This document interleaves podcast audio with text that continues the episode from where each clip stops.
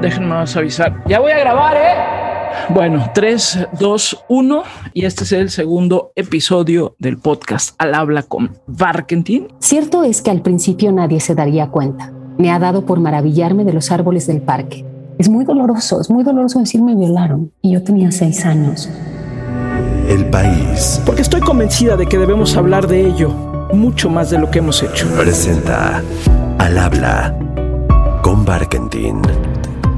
Querida Almadelia, ¿cómo estás? Qué gusto verte. ¿Cómo estás? Gaby de mi corazón, pues estoy como todos, resistiendo. Creo que es la respuesta más honesta que te puedo dar. Pero resistes con, con buena sonrisa y eso no es cosa menor. No, bueno, hay que, hay que rescatar lo que, lo que nos queda, ¿no? Sí, sí, sí, todavía resisto con sonrisa. No he salido para nada, Gaby. Pues entre mi propio estilo de vida, eh, carácter, temperamento y sí, terrores de, de contagio, pues no he salido más que el 8 de marzo me fui a la marcha. Almadelia Murillo, escritora, articulista, novelista, cuentista, activista también y metida en redes sociales, autora de los libros Cuentos de Maldad y uno que otro maldito, El niño que fuimos, Las noches habitadas, Damas de casa, Tiembla, también columnista en varios periódicos, incluido el diario Reforma, pero sobre todo una conciencia muy interesante de los tiempos que corren. ¿Cómo te presentarías a la gente que nos está escuchando? ¿Qué te gustaría que supieran de ti? Ay, qué gran pregunta. ¿Cómo pasa la vida y uno sigue pensando cómo presentarse? Mira, yo creo sobre todo que soy una lectora ah, apasionada, que los libros me cambiaron la vida, me dieron esperanza, educación, eh, contención, hasta patria.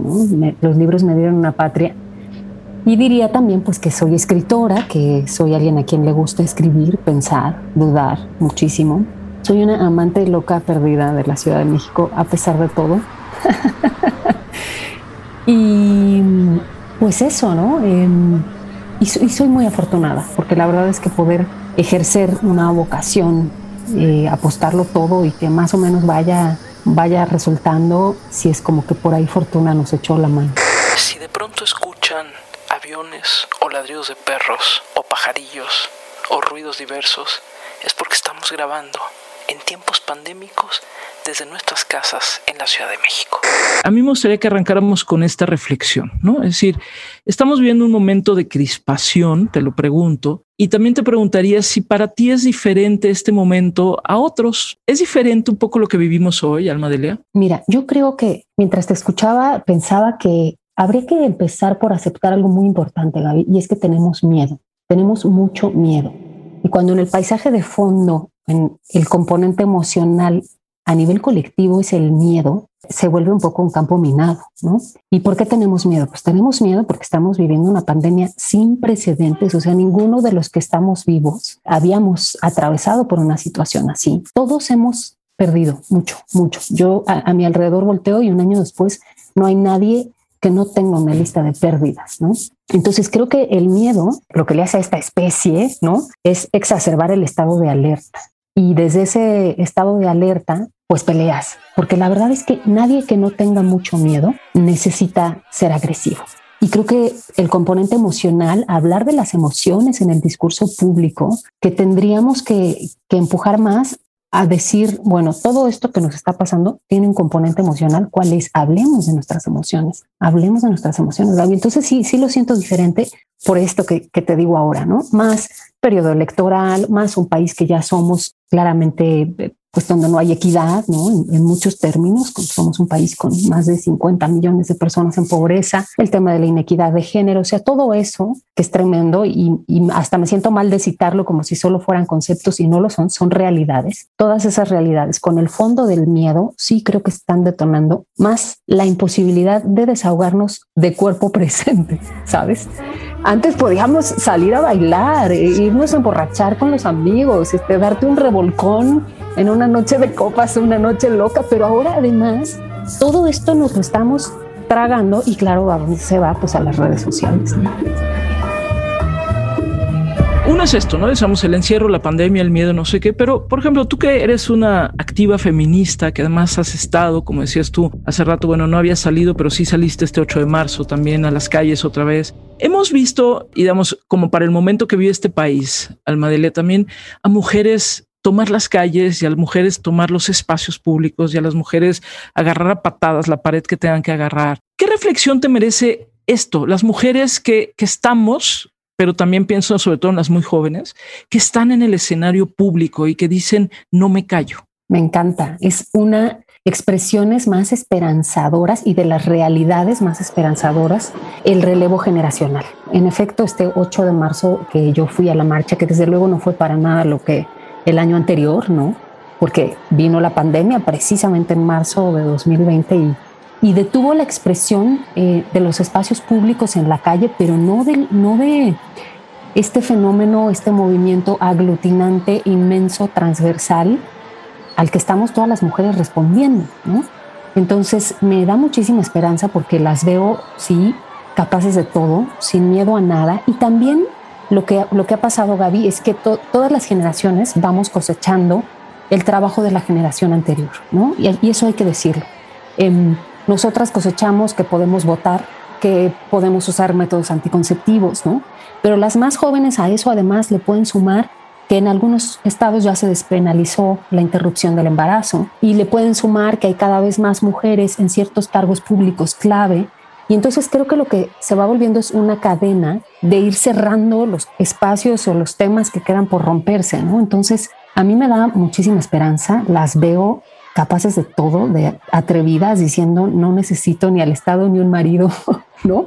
Ni un patrón, ni un, porque hay un análisis atrás de eso. O sea, es verdad que el cuerpo, el cuerpo de las mujeres sustenta un sistema económico. Nosotras reproducimos el principal núcleo de consumo que se llama familia. No hay industria que sobreviva sin una familia que consuma. La industria que me digas, ¿no? Son también las mujeres, lo dice Margaret Atwood en el cuento La criada, ¿no? Son también las mujeres las quienes le dan hijos a las filas de, los ejércitos, ¿no? Pariendo hijos para que se vayan a la guerra. Es decir, perdón que me haya extendido, pero el tema sobre todo que a mí me, entusiasma es este, este cobro del beneficio generacional de las, de las batallas anteriores y la gran libertad sobre el cuerpo. En serio, que poder elegir la maternidad, poderla postergar o poderla cancelar le hace una diferencia enorme a la vida de cualquier mujer y eso se está viendo ahora ya en términos generacionales y a mí me parece que ni siquiera nos podemos imaginar a dónde va a llegar. Oye, y hay otra cosa, y en eso alguien como tú, Almadelia, también ha jugado un papel muy importante.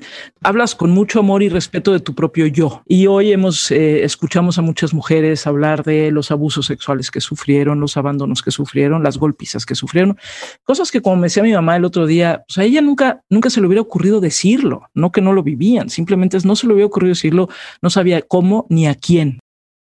Tú has hablado de eso, de tu propia vida, y creo que hoy también vemos mucho más esta libertad de decir, ¿no? No es absoluta y hay muchos temores, ya no sé qué, pero sí hay una libertad de nombrar. Tú te has atrevido a nombrarlo también, Almadelia. Sí, porque mira, em, el silencio permite que se geste desde un cáncer en el cuerpo, ¿no? Estas enfermedades asintomáticas eh, sucede cuando el organismo ya reacciona, pues que están en un nivel que, se hicieron ver o se hicieron escuchar. Entonces, creo que el silencio es eh, muy importante que se rompa, ¿no? Eh, nunca más tendrán la comodidad de nuestro silencio y cuando decimos eso, tiene implicaciones tremendas, ¿no? El caso de Andrés Ruemer creo que ha llegado a donde ha llegado porque hubo una primera que se atrevió a hablar y luego otra y luego otra y luego otra. Y todas nosotras, mira, ahora que citabas a tu mamá, yo pensaba en la mía, que tuvo un matrimonio tremendo, violento, ¿no? Y tuvo una vez una amiga que le dijo, oye, tú no tienes por qué aguantar esto, ¿no? Tú no tienes por qué aguantar esto. Y mi mamá no, no pensaba, soy feminista, tengo una amiga feminista, pero por eso la amistad entre mujeres también es política, ¿no?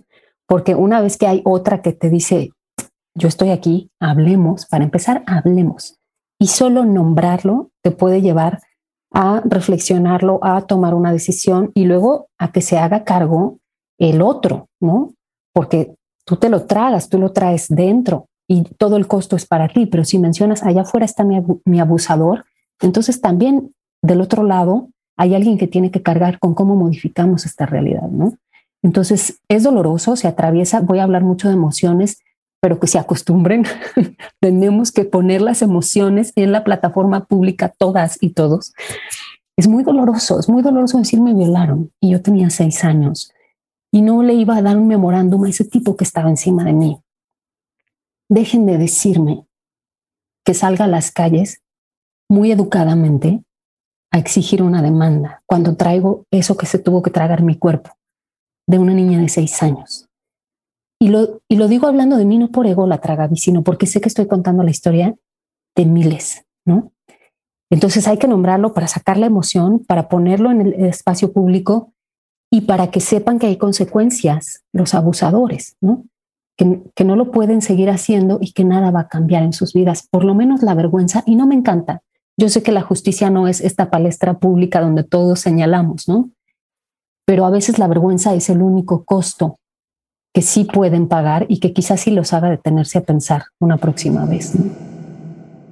Pero el momento que vivimos, Almadelia, tú has sido también directa este, en, en, lo que escribes, por ejemplo, en tus artículos en Reforma. Y hablamos del caso de Félix Salgado Macedonio, hablabas ahorita del caso de Andrés Roemer, pero hablabas también de tu enojo con el propio presidente de la República, decir, es que no nos merecemos este maltrato hacia las mujeres, no nos merecemos esta, esta indiferencia. Y, y, y no te ha sido fácil, o sea, eh, yo lo he visto en las redes sociales, he visto cómo pues, ha sido brutalmente atacada. Y a mí a veces me preocupa que estos ataques nos lleven lleven a una espiral del silencio, es decir, que optemos por no hablar, porque al final los ataques son muy dolorosos. ¿Qué has pensado sobre esto, sobre tu escritura, que de pronto es una escritura no de ficción, sino es una, una escritura de realidad? Es un conflicto, es un conflicto que atraviesa por, por muchos niveles, ¿no? Eh, en términos de vocación, pero también ético, pero también está, y te lo has de preguntar también tú, Gaby, muchas veces, el dilema de voy a seguir insistiendo, hablando, señalando, aunque del otro lado de la balanza está mi equilibrio emocional, porque no siempre estoy lista para que me estén gritando puta, vendida, malcogida o diciéndome que me van a violar y que me van a coger y mandándome fotos de la pistola con la que me van a volar la cabeza. Y entonces sí, hay un modelo ahí, si te fijas, que busca la autocensura, ¿no? Que al final, lo, lo dices en tu pregunta muy claramente, que al final terminemos diciendo tú, otras escritoras o yo, ya no voy a escribir más del tema porque de verdad que pues necesito calma, ¿no? Entonces, es un conflicto que no se acaba nunca. Es una duda en la que se habita, porque pensar es dudar, ¿no? Lo que pasa es que cada vez que llega el momento de sentarse a escribir, la realidad es tan aplastante que vuelvo a decir, no puedo no hablar de esto, ¿no? No puede ser que, que encontraron a esta niñita de siete años tirada con marcas de asfixia, no podemos dejar de hacer el relato. Aunque solo sea hacer el relato, ya le estamos, ya le estamos demandando al mundo que escuche, ¿no? Pero sí, a veces ya no quiero. Y, mira, el tema además también del tipo de hostigamiento que sufrimos las mujeres es una carga, lo platicaba el otro día con Juan Pardinas, director del Reforma, él me decía, mira, a mí me insultan todos los días de mi vida en Twitter. Nunca me han dicho como a ti que me van a violar, ¿no? La amenaza se vuelve sexual. Otra vez el dominio sobre nuestros cuerpos. O sea, el poder que tiene la mal construida masculinidad tóxica de que el cuerpo del hombre puede sobre el cuerpo de la mujer está tan arraigado que sale en el contexto que me digas, ¿no? Y, y es así. Te voy a coger, te voy a violar, mal cogida. Coincido contigo cuando dices no podemos no hacer el relato, no podemos no construir el relato, el relato que nos toque. Hace poco, Almadelia, hablabas, eh, ponías por ahí un tuit que me llamó la atención, que decías, igual tenemos que empezar a, a, diversificar los interlocutores, ¿no? Y creo entender que te referías a que de pronto estamos como muy enojados con el presidente de México, o sea, como que enfocamos las baterías ahí y no porque no las merezcan, ¿no? En el caso del tema de mujeres y de la violencia contra las mujeres, se vuelve incluso inútil enfocar las baterías en algo que no solamente no hay reacción, si no hay una reacción negativa. Pero cuando decías esto, ¿qué te imaginas que tendríamos que estar haciendo en estos momentos o tendríamos que hacer diferente? Lo leíste bien, sí lo decía en ese sentido, porque Andrés Manuel ha capitalizado muy bien dos cosas, el resentimiento y la ira, ¿no? El enojo. Y esas dos cosas se cristalizan perfecto en un enemigo, el que sea, real, imaginario, eh, colectivo, único, y la estrategia política del enemigo es muy dañina, ¿no? Porque entonces cualquier cosa que hagamos es el enemigo. Ya lo hemos visto, ¿no? Desde esta falsa vacuna. Lo que hay que ver es si no fue montado. Lo que sea que suceda es el enemigo. Porque son capaces de todo. Y entonces, cuando nosotros respondemos, eh, seguimos dándole ese capital político, ¿no? Eh, porque nos va a acomodar siempre en su discurso del enemigo. Hombres, mujeres, periodistas, críticos, eh, el movimiento feminista, cualquiera somos el enemigo. Entonces pienso que hay que moverse de ahí, sin duda, por eso, pero también por otra cosa, Gaby. Las últimas marchas del 8 de marzo, a la hora de subirme al metro con mi pañuelo verde en el cuello, te voy a decir que tuve miedo de unos chavos que venían en el, mismo vagón que yo y me quité el pañuelo y lo guardé en mi bolsa. Cuando ya llegué a donde estábamos todas, pues ya me lo volví a poner, pero yo sentí como me vieron y claramente se voltearon, ¿no? Como a, encararme y empezaron medio a, burlarse. Y entonces pensé, en un segundo nivel, no es nada más el presidente de la República y su idea del enemigo, sino cómo hacemos para romper esta tensión que se ha creado del enemigo hombre-mujer, ¿no? Y ahí creo que la verdad es un trabajo que tenemos que hacer también nosotras, porque este discurso punitivo de ahora hay que castigar eh, siempre y cancelar siempre, se vuelve, no todas pensamos así, y a veces ni siquiera ese es el discurso, pero como sirve mucho para vender y se vuelve muy mediático y genera muchos clics y atrae, es el discurso sobre el que se echa la luz, ¿no? Que está bajo el reflector. Entonces, pensando en lo que no, creo que tenemos que de entrada dudar dos segundos, o como tienes tú tu tweet fijado, ¿no? Que dice respirar, reflexionar. Te juro que ya ese respirar, reflexionar da dos segundos antes de, de responder. Pero lo que sí creo que hay que intentar es eh, otra vez entendernos desde la emoción. Yo de veras me encantaría que se armara una cosa de colectivo de hombres para que nos digan qué sienten, qué están sintiendo con todo esto que está pasando. Que narren sus propias experiencias, ¿no? Que podamos hablar qué estamos sintiendo todas y todos. Hay muchas emociones, o sea, el agua está revueltísima, el agua emocional de todos. Y creo que ahí como que no, no, no nos estamos animando a encontrarnos. Mira, yo intenté esas semanas en que estuvo, bueno, creo que todas las semanas le toca a Víctor Trujillo, ¿no? Pero bueno, cuando fue señalado, porque en efecto su personaje broso tiene, podemos citar un montón de, de, variables que lo hacen misógino y machista, ¿no? Tengo a mi reata en mi regazo. Y entonces él dijo, bueno, si yo soy actor, interpreté ese personaje, pero no soy misógino, y yo le contesté, ok, pero hay que admitir que tu personaje sí tenía ese discurso y valdría muchísimo la pena que conversáramos al respecto y que nos revisáramos todos un poco con humildad diciendo, bueno, nos, las revoluciones son así, ¿no? Como que te llega un rayo que quema eh, y casi que no, no da tiempo a la reflexión, pero ya que el rayo quemó, pues ahora reflexionemos.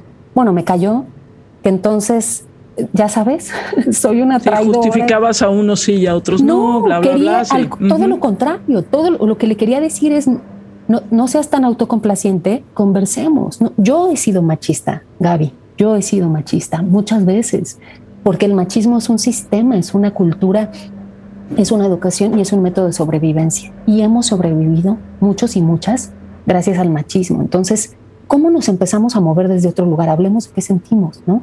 Hablemos de por qué nos da miedo renunciar a ciertas cosas. A mí sí me gusta en los textos que escribo interpelar a los hombres, o sea, también dirigirme a ellos, decirles, oigan, súmense, conozco y sé que hay millones de hombres complejos, interesantes, llenos de miles de defectos, como vemos miles de mujeres complejas, interesantes, llenas de miles de defectos. O sea, ¿por qué no nos vamos encontrando en esa parte humana? Has insistido mucho en el tema de las emociones. Hace, hace poco salió una encuesta que sacaron en España que es qué tanto has llorado ¿no? en, este, en este año.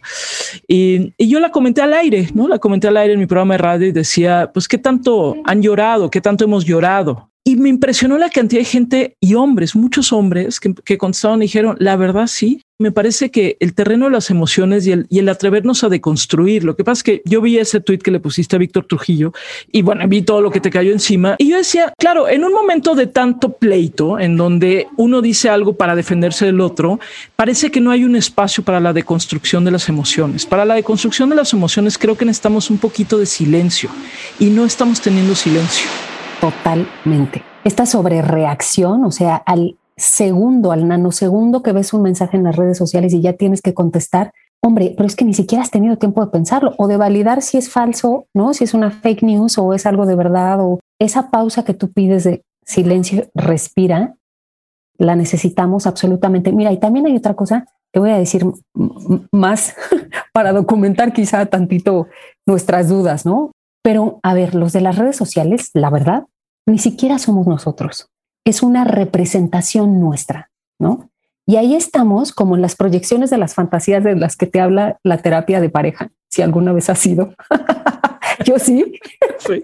Me acuerdo que el terapeuta de pareja nos decía a los dos, ya a él y a mí, es que miren, están ustedes la pareja, ella, él, y delante de ustedes están la representación de la fantasía de ella, de los miedos y la representación de la fantasía. Y entonces somos cuatro en el cuarto, en lugar de los dos reales, ¿no?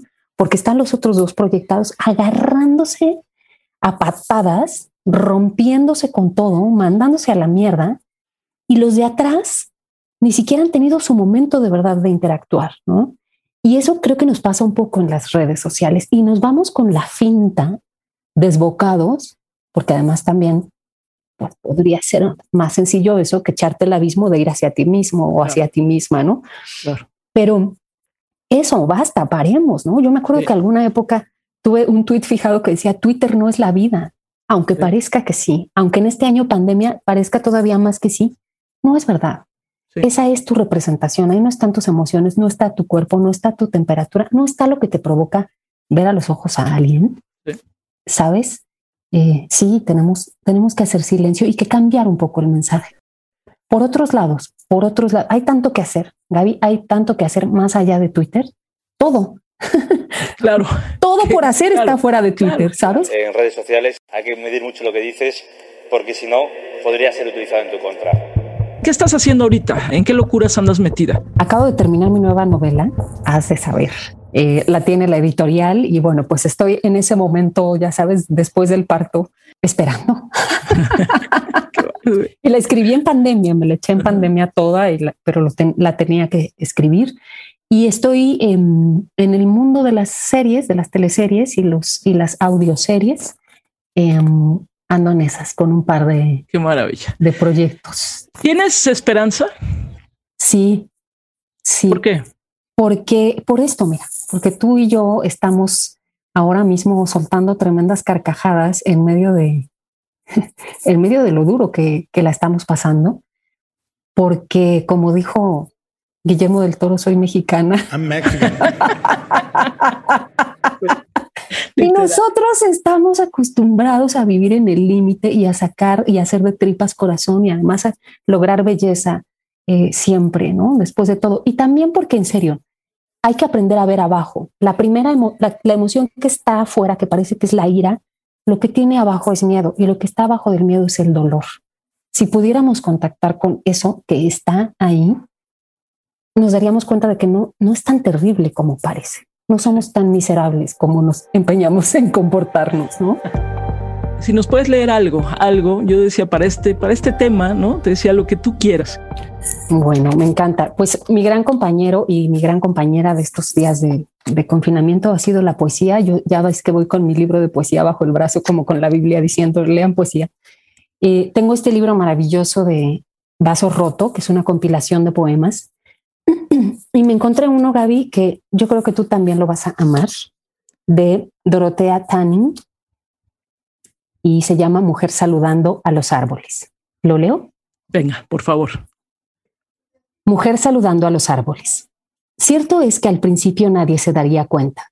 Me ha dado por maravillarme de los árboles del parque. De una cosa estoy segura. Son hermosos y lo saben. También están cansados, cientos de años anclados en el mismo lugar, hermosos paralíticos. Cuando estoy bajo sus ramas, perciben mi mirada. Me ven saludarlos con la mano tontamente y envidian el gozo de ser un blanco en movimiento. Los ociosos de los bancos empiezan a darse cuenta. Comentan, mm, tiene que haber de todo. Con la vista baja muchos miran a la nada como si de verdad no hubiera nada que mirar. Hasta que esa mujer Pasa saludando a las ramas extendidas de estos vetustos árboles. Levanten la cabeza, amigos. Miren hacia arriba. Puede que vean más de lo que nunca les pareció posible. A lo alto, donde algo tal vez devuelva el saludo para decirle a ella que ha visto lo maravilloso. Ha visto lo maravilloso. Gracias, gracias por estos minutos aquí con nosotros. Y nada más eso, ¿qué es lo que más extrañas ahorita en la vida, en este momento? La verdad, eso, o sea, la mera carnalidad. Yo quiero salir a emborracharme contigo y a sudar y a bailar y a abrazarnos. Eso, es el cuerpo es un ente expansivo. No podemos más con esto del encierro. Hay que aguantar, hay que aguantar. Pero extraño el cuerpo presente de los otros y el mío.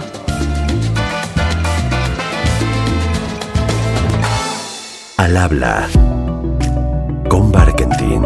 Cada semana una nueva conversación. Al habla con Barkentin. El país presentó.